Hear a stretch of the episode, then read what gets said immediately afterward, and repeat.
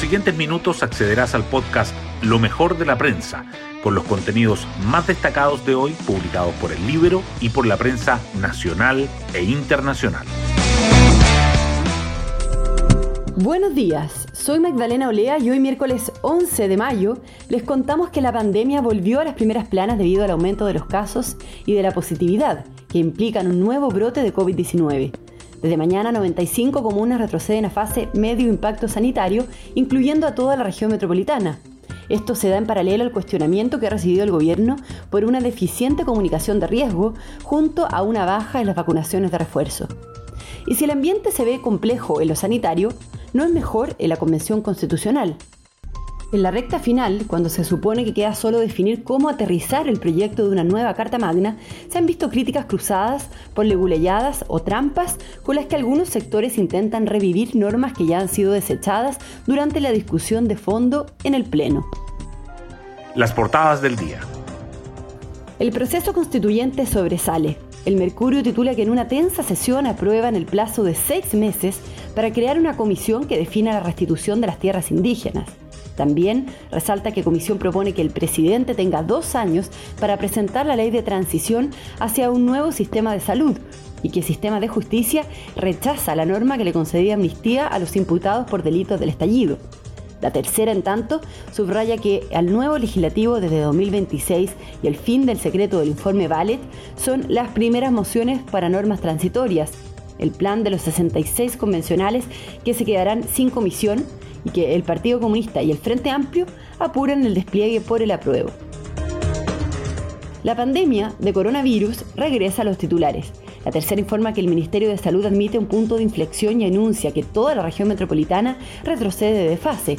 El Mercurio agrega que toda la capital y otras 43 comunas del país retroceden luego del rebrote de contagios de COVID-19.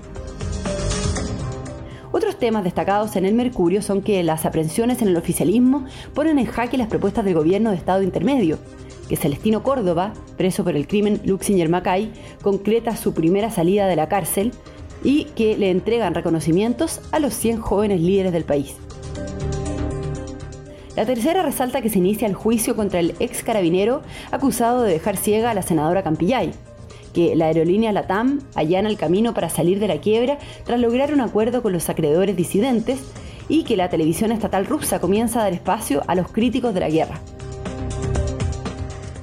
El diario financiero, por su parte, titula que Cencosud llega a Estados Unidos con la compra del 67% de The Fresh Market, una cadena con 160 tiendas.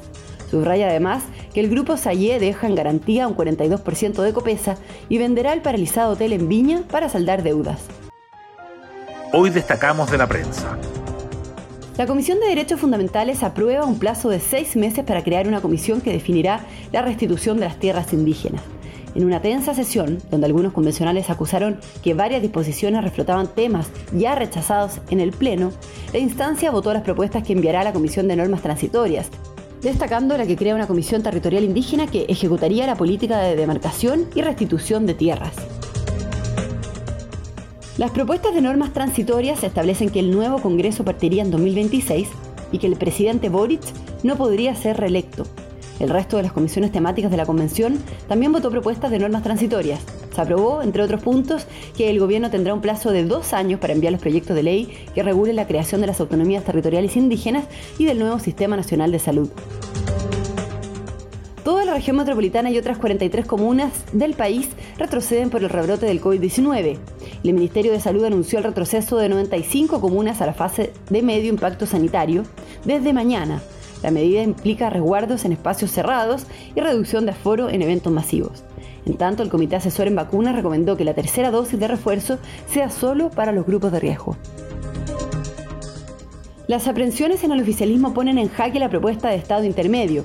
Mientras en apruebo dignidad hay dudas sobre el rol de los militares, la democracia cristiana pide ampliarlo más allá del resguardo de las carreteras, la iniciativa, que ingresará como una indicación sustitutiva al proyecto de infraestructura crítica que está en comisión mixta, requiere un quórum de tres quintos para ser aprobada.